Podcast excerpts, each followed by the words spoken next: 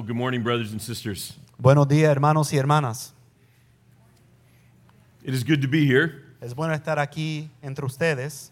It's been exactly one year since I was with you before. Ha pasado exactamente un año desde la última vez que estuve con ustedes. I've had a full but encouraging week of ministry here this weekend. Ha sido una semana llena, pero de gran ánimo de servir en el ministerio este fin de semana y esta semana. I've come here every year for the last five years, He venido a Puerto Rico cada año por los pasados cinco años, so I love coming back and seeing old friends, así que amo venir y ver a viejos amigos, and that includes you. y eso le incluye a ustedes.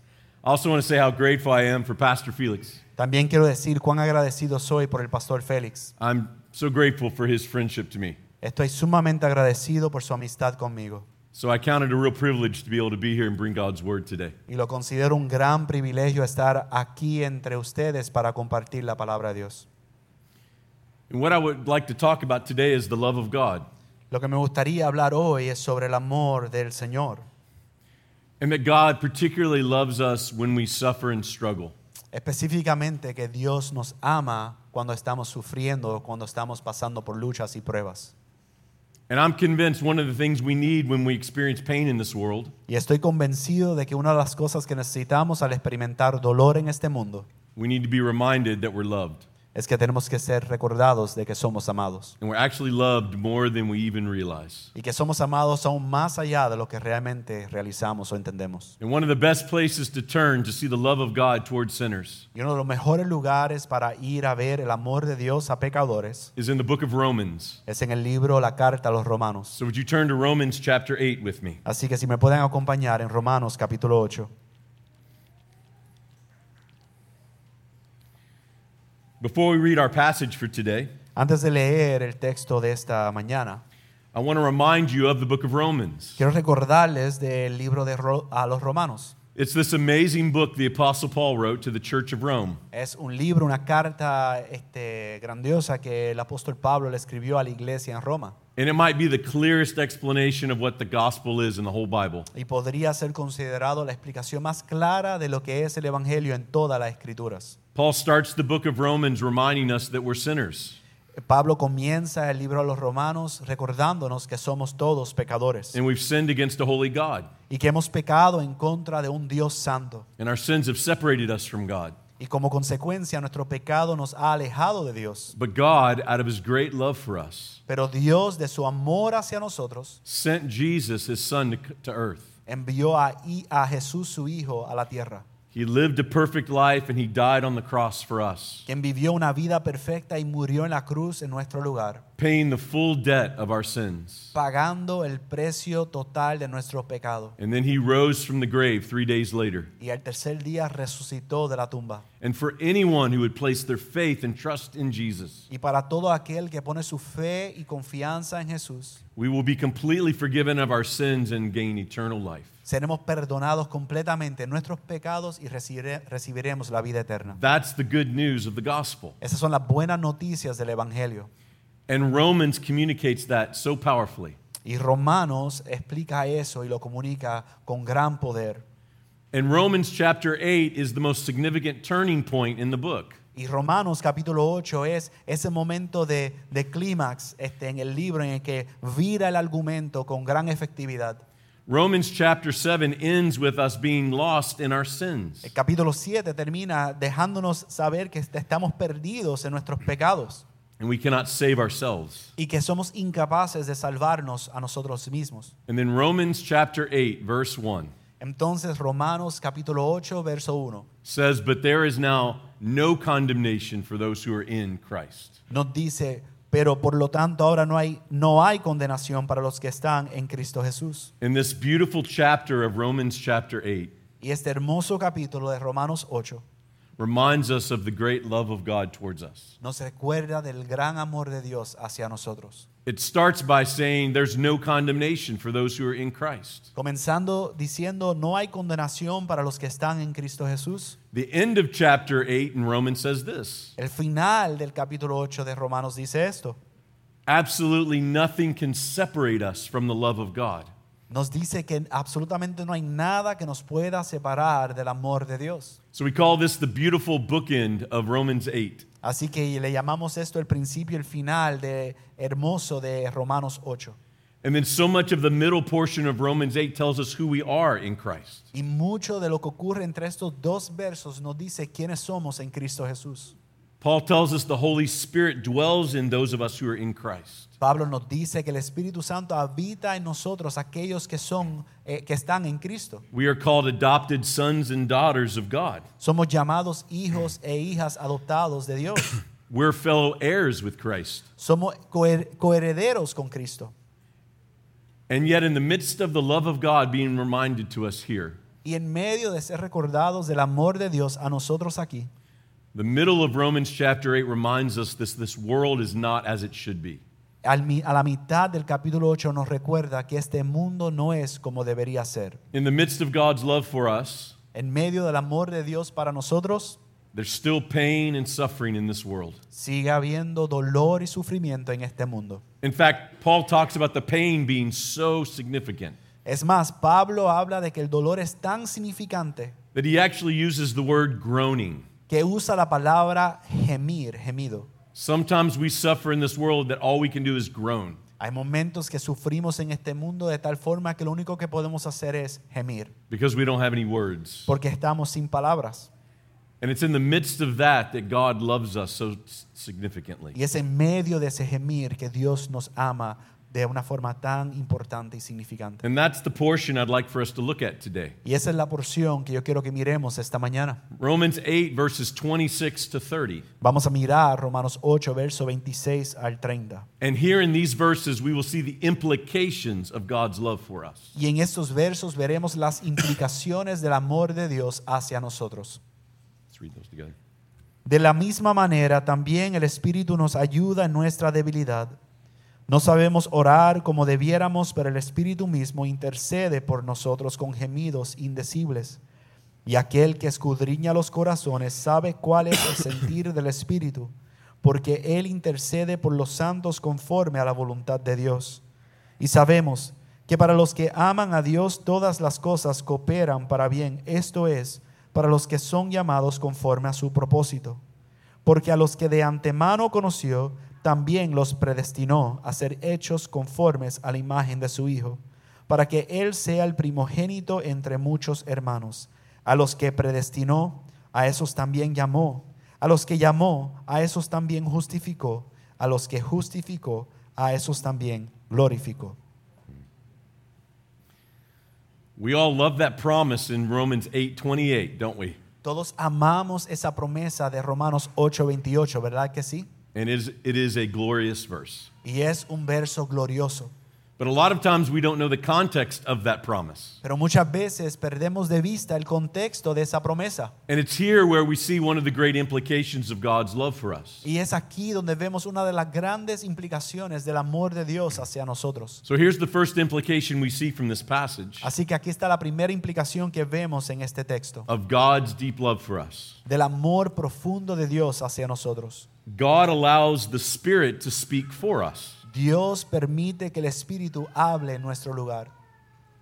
I have the privilege of traveling all over the world to get to preach God's word. Tiene el privilegio de viajar todo el mundo para predicar la palabra de Dios. And oftentimes, like today, I need a translator. Y muchas veces como hoy necesito un traductor. And that's always an interesting experience as a preacher to have a translator Y siempre es una experiencia interesante tener un traductor. Because you're speaking clearly from your own mouth, Porque estás hablando con claridad de tu propia boca, and yet you know you need the translator to say what they need to say. pero sabes que necesitas que el traductor diga lo que necesita decir For many of you to understand what in the world I'm saying. para que muchos de ustedes entiendan qué estoy diciendo. And we're told here that God provides a translator for our groanings. Y se nos dice aquí que Dios provee un traductor para nuestros gemidos. And that's a reflection of his love for us. Y eso es un reflejo de su amor hacia nosotros. The Holy Spirit translates our groanings to God. El Espíritu Santo traduce nuestros gemidos a Dios. So when we groan over the immense pain that we experience in our lives, Así que cuando gemimos por el gran dolor que experimentamos en nuestras vidas, we can groan to the people around us who love us. podemos gemir a las personas alrededor de nosotros quienes nos aman, But that doesn't mean they understand. pero eso no significa que ellos entiendan. Paul is telling us something significant here. Pablo nos está diciendo algo muy importante aquí.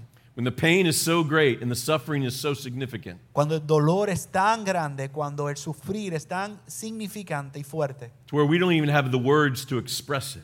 en ese momento que no tenemos palabras para poder expresarlo, Paul is saying that God hears us in that moment. Pablo dice que Dios nos oye en ese momento. So he hears our groanings. Él escucha y oye nuestro gemir. That's what we see if you look at verse 26. Eso lo vemos cuando miramos el verso 26. The Spirit helps our weakness. El Espíritu ah, nos ayuda en nuestra debilidad. It says when we don't know how to pray, Dice cuando no sabemos o cómo orar, the Spirit intercedes for our groanings, el Espíritu intercede por nuestros gemidos and God hears us. y Dios nos escucha. That means that God welcomes our groanings in the midst of our pain. Lo cual significa que Dios le da bienvenida a nuestro gemir en medio de nuestro sufrir. Have you ever been told you shouldn't groan or complain? ¿Han escuchado en algún momento no debes quejarte ni gemir?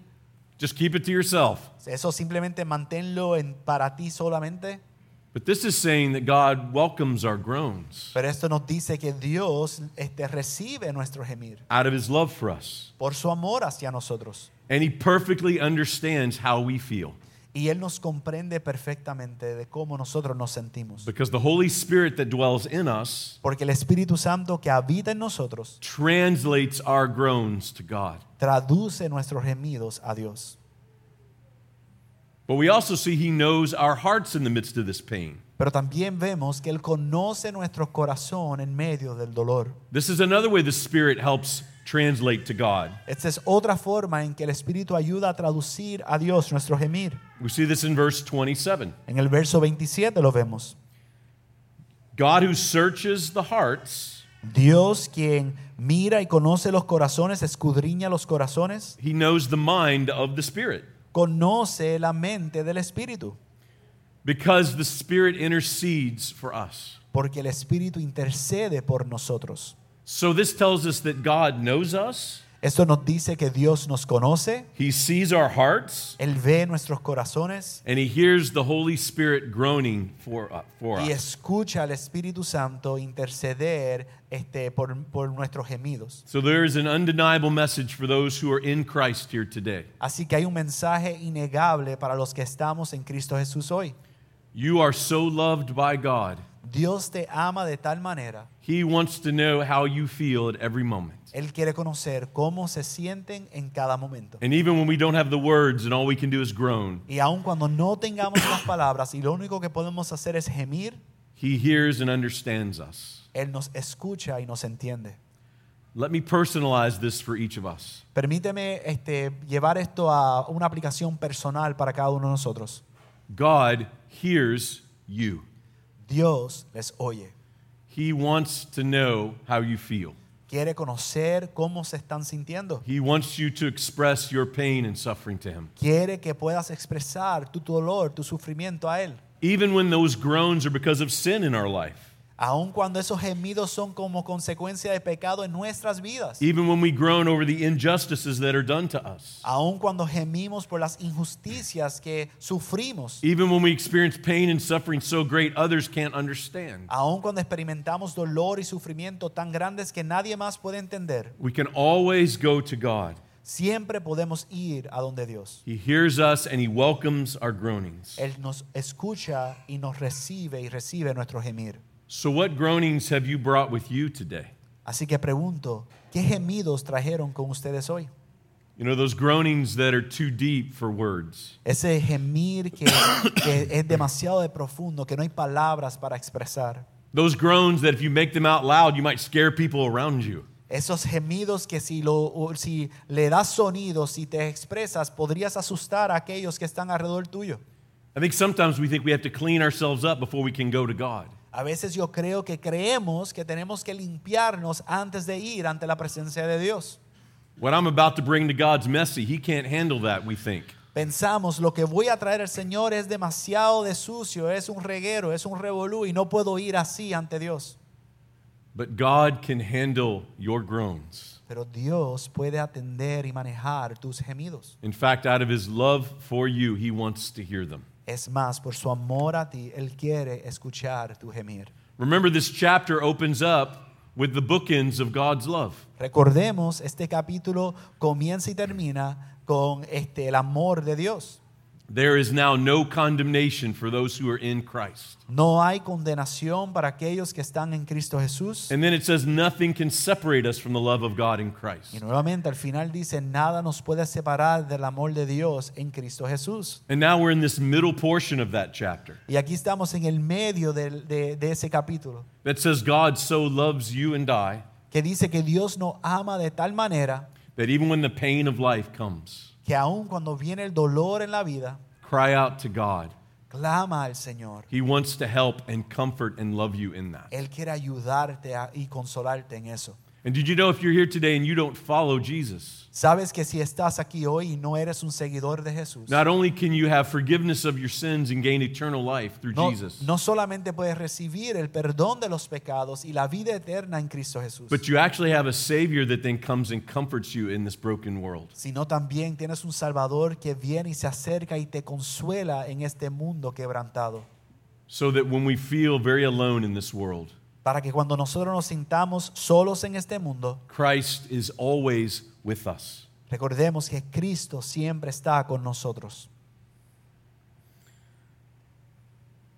Here's the second implication of God's love for us Aquí está la segunda implicación del amor de Dios hacia nosotros. God works all things for our good. Dios obra todas las cosas para nuestro bien. That's the great promise of Romans 8:28. Esa es la gran promesa de Romanos 8:28. Let's look at verse 28 together. Veamos el verso 28 juntos. Would you read verse 28? Thank you. Y sabemos que para los que aman a Dios, todas las cosas cooperan para bien. Esto es para los que son llamados conforme a su propósito. Do you realize what two of the most important words are in that verse? ¿Reconocen cuáles son dos de las palabras más importantes en ese verso? All things. Todas las cosas. Everything. Todo.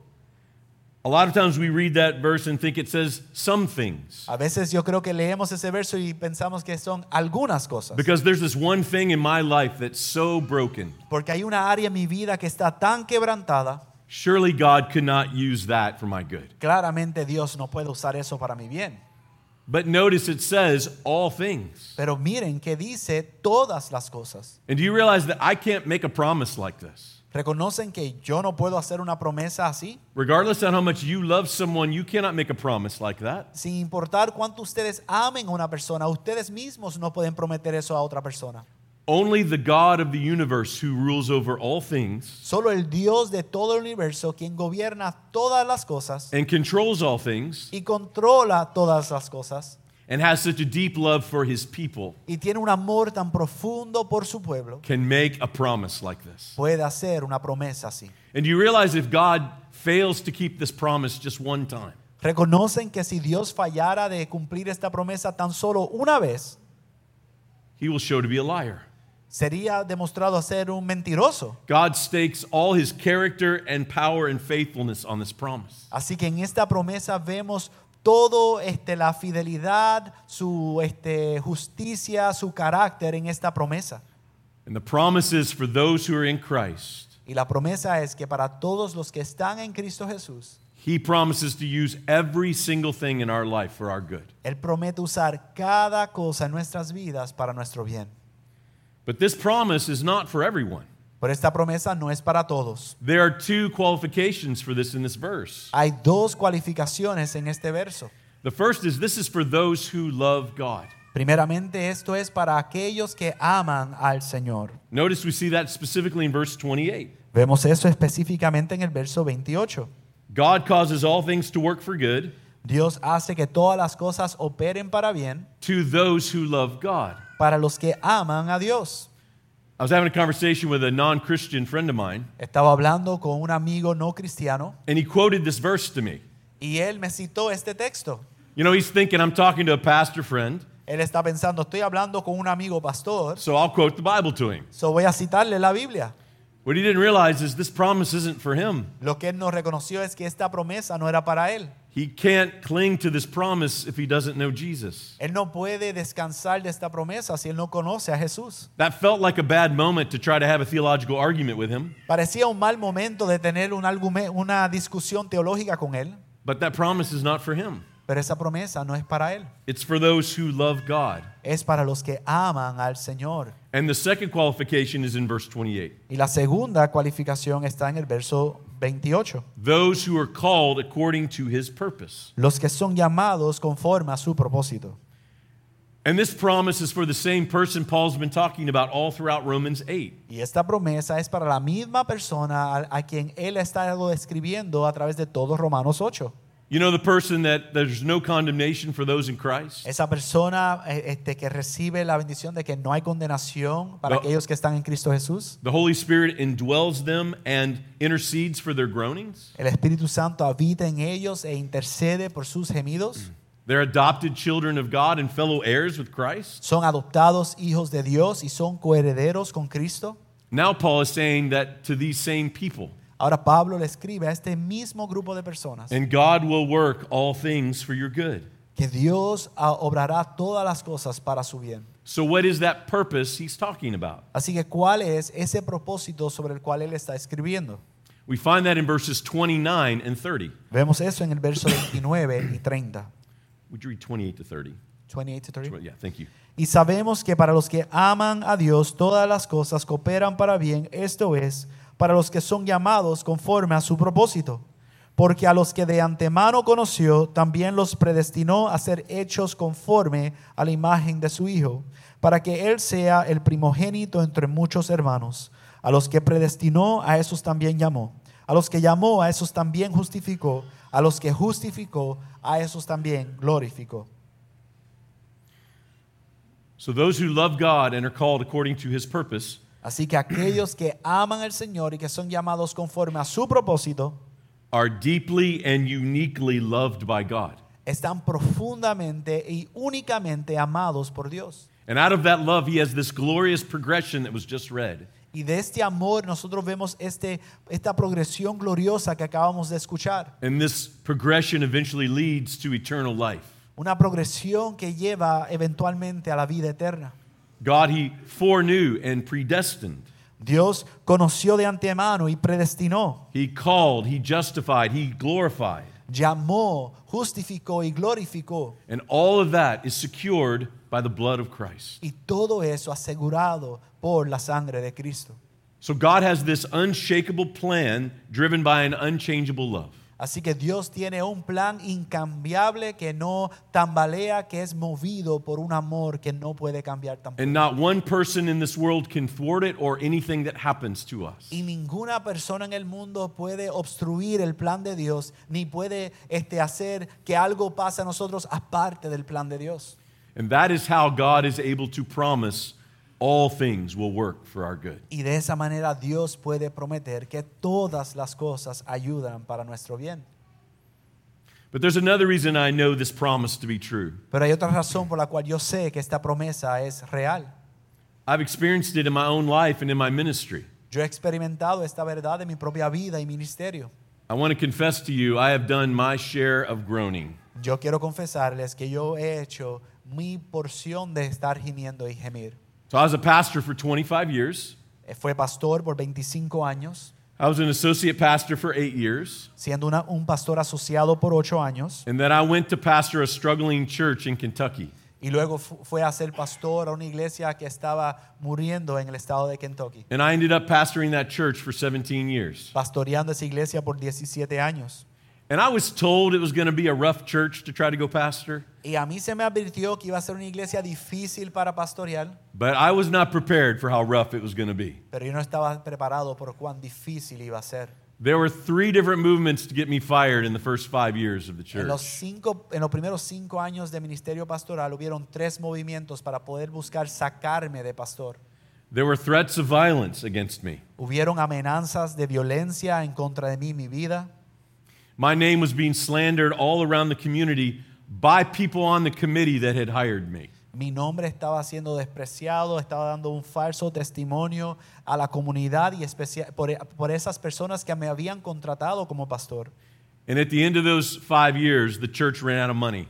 Y al, final, al finalizar esos cinco años, la iglesia se quedó sin fondos, sin recursos, sin dinero. And I was the full time pastor with four little kids at home.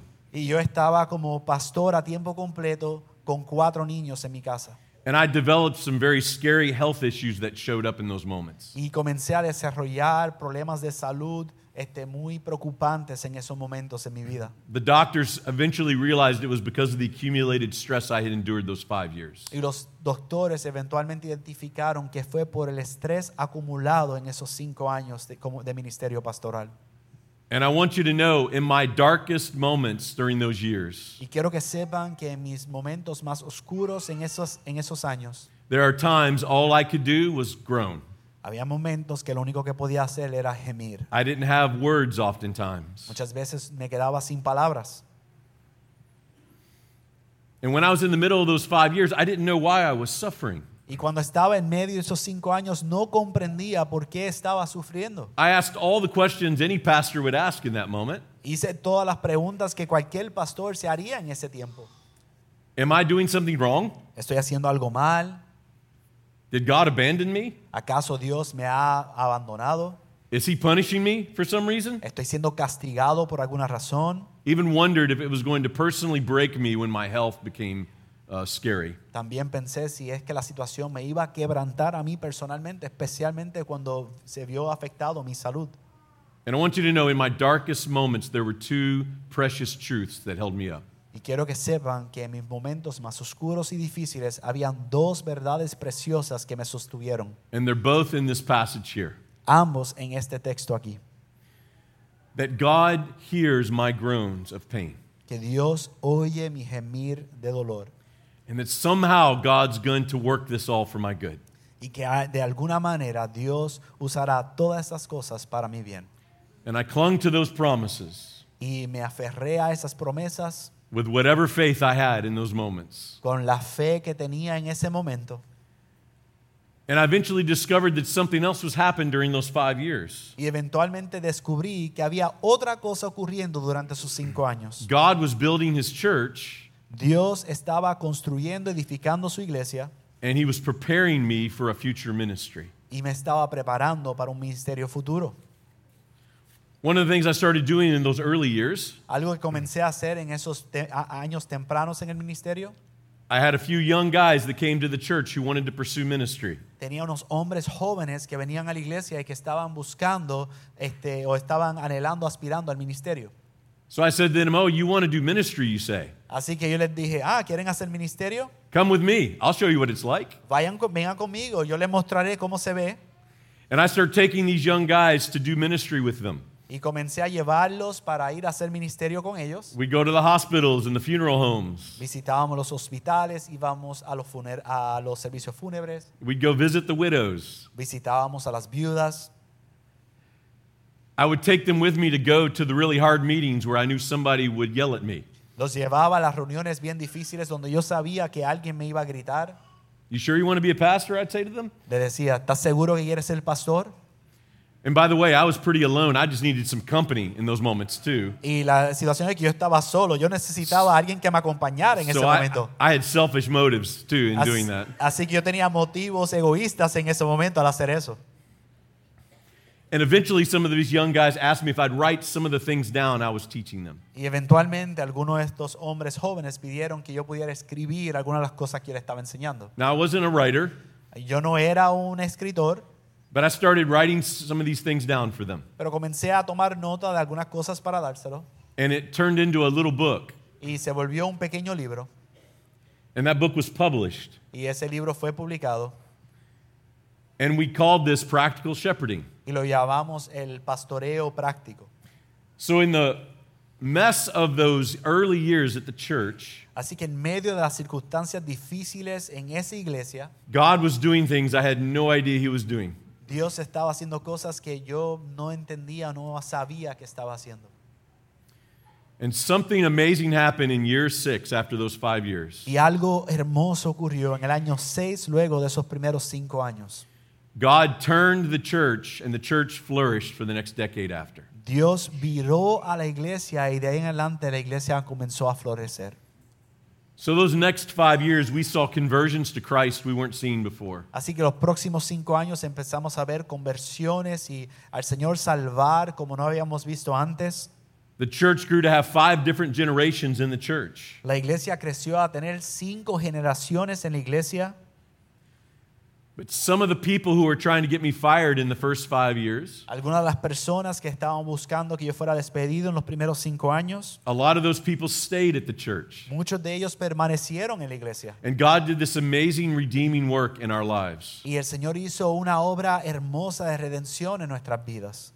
So, a lot of the people who were trying to get me fired Así que muchas de las personas que estaban buscando que yo fuera despedido, eventually became some of my most loyal supporters in the church. eventualmente se, vie- se volvieron uno de, nuestros, de mis este, apoyadores y animadores en la iglesia. Did you know God is in the redeeming work in this world like that? ¿Sabes que Dios está en la obra de redimir en este mundo de esa manera? And some of the dearest people in the whole church to me became those people. Y una de las personas más cercanas en la iglesia eran esas personas. Let me share one example with you. Déjame darle un ejemplo a ustedes. There was an elderly widow, her name was Betty. Había una señora mayor, una anciana llamada Betty. She was in her mid 70s when I came to the church, Estaba en los años medios de los 70 cuando llegó a la iglesia. and she had been a member of the church for 50 years. Ella había sido miembro de esa iglesia por 50 años. And she sat in the second pew on the left side all the time, Y ella se sentaba en el segundo banco, al lado izquierdo siempre. because that's where she sat for 50 years. Porque ahí se sentó por 50 años. And we had the same routine on Sunday every week. Y todos los domingos tuvimos la misma rutina, cada domingo, cada semana. I would be at the back doors of the church greeting people, Estaría en la parte de atrás, en la puerta, este, saludando a las personas, despidiendo a las personas. and she would come to the back and find me. Y ella vendría a la parte de atrás y me encontraría. And she would say two things to me every week. Y me diría dos cosas todas las semanas. She told me she hated my preaching and why, Y me decía que odiaba mi predicación y por qué. Which was kind of refreshing if you Lo think cual about es it. refrescante cuando piensas sobre eso. That she'd come tell me that and not go tell somebody else Que that. vendría a decírmelo a mí y no decírselo a otra persona. And I want you to know I did what every wise 29 year old pastor would do in that Y moment. yo hice lo lo que todo pastor sabio de 29 años haría en ese momento. I dismissed everything she said to me. Yo rechacé todo lo que ella me dijo. I mean, she's an elderly widow. What does she know about preaching? Ella es una anciana, una viuda, que ella sabe de predicación. But I knew I was a young preacher and I needed to grow and learn. Pero en realidad yo sabía que yo era un predicador joven que tenía que crecer y aprender. So I began to work really hard to try to become a better preacher. Así que empecé a esforzarme a ser un mejor predicador. And I did everything from reading books to getting feedback from people I trusted. Hice de todo, de leer libros a recibir este, retroalimentación de personas en quien yo confío. And about eight years later, Y como ocho años después, I really started to feel like I was becoming a strong preacher. Realmente empecé a sentir que me estaba volviendo un buen predicador. And there was a lot of fruit coming from the ministry of the word in the church Estaba viendo mucho fruto en el ministerio de la palabra en la iglesia that had not existed before. que no, exis- no había existido antes. In ministry, we call this finding your preaching voice. En el ministerio llamamos esto encontrar tu voz como predicador. And it took me about eight years, and I think I found mine. Y me tomó como ocho años hasta que yo entendí percibí que hallé mi voz. And then it all of a sudden dawned on me Y de momento ahí caí en cuenta. I had changed exactly what that old woman told me to change eight years before. Había cambiado aquello que esa anciana me había dicho que cambiara hacía ocho años.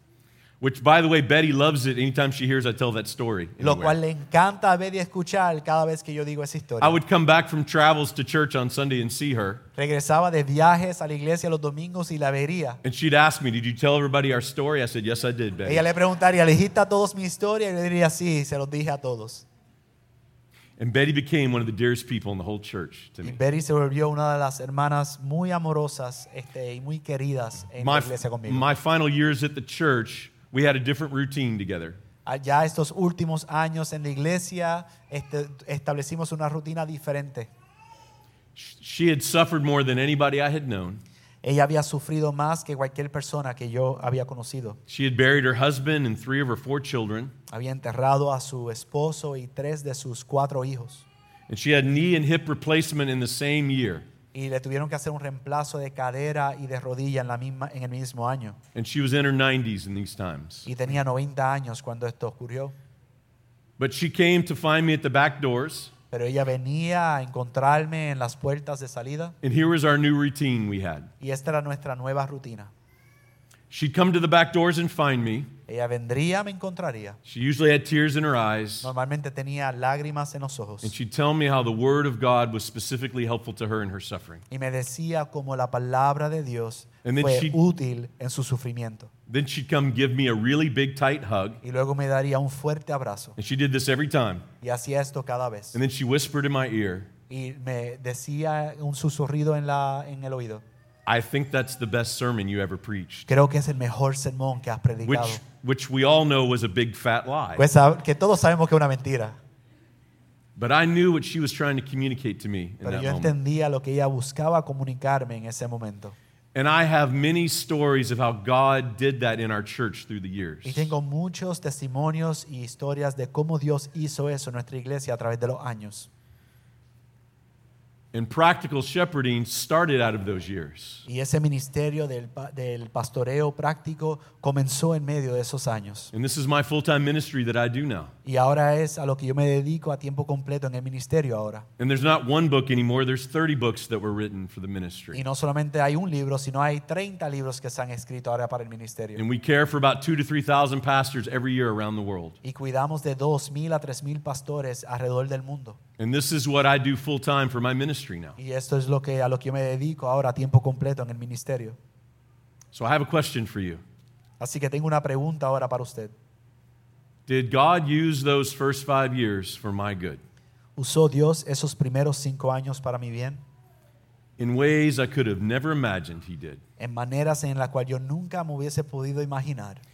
And I would have told you in those dark five years, Y yo le hubiese dicho, estando esos cinco años oscuros, my mind cannot fathom how God could use this in a good way. mi mente no podía pensar cómo Dios podría usar eso de una buena forma.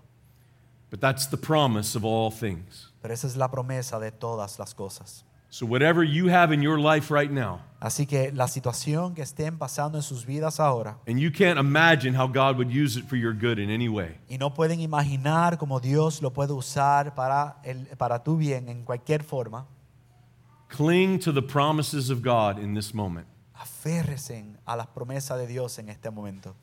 And remember that promise is sure Y recuerden que esa promesa está segura because it is based on His great love for each of you in Christ. porque está fundamentada en su gran amor por cada uno de ustedes en Cristo Jesús. I don't believe God used those first five years just and made the best of it. Yo no creo decir que Dios usó esos cinco años y este, yo simplemente tenía que hacer lo mejor de esa situación, I believe God ordained those years for me sino que Dios determinó esos cinco años para mí, to make me the man I'm supposed to be, para hacer de mí el hombre que yo debo ser, to do the work He needed to do in our church, para que Él pudiera hacer la obra que Él tenía que hacer en nuestra iglesia and to prepare me for this future ministry that now exists. y para prepararme pa- a mí para el ministerio que actualmente lidero. Do not miss that one of the ways God works all things for our good No pierdan de perspectiva que una de las maneras que Dios usa todas las cosas para nuestro bien He might be preparing you for something later. es posible que te esté preparando a ti para algo después. But I have a sense many of you already know that this is true in your life. Pero yo tengo un sentido que muchos de ustedes creen y saben que eso es verdad en sus vidas. Some of the ways you are able to care for other people in your life Por ejemplo, la forma en que son capaces de cuidar de otras personas en sus vidas. who have who experience pain and suffering. Personas que han experimentado sufrimiento y dolor. It comes out of your own pain and suffering. Sale de tu propia experiencia con el sufrimiento y el dolor. God then gives you a gift in your own pain and suffering. Dios entonces te da un regalo en tu propia experiencia de sufrimiento y dolor to give you compassion to care for others who suffer in similar ways. para darte compasión, para que puedas cuidar de otros que están sufriendo de manera similar. And that is a reflection of God's great love for us. Y eso es un reflejo del gran amor de Dios para nosotros. So trust his promises today. Así que confíen en sus promesas hoy. Trust that you are loved by him more than you can imagine, Confía en que eres amado por Él más de lo que te puedes imaginar. and he will eventually work good in your life and all things. Y Él traerá todas las cosas para que ayuden para el bien en tu vida. So I'd like to take a moment and pray for each of you in that way. Así que quiero tomar un momento para orar por cada uno de ustedes en esta forma. So let's pray together. Oremos juntos.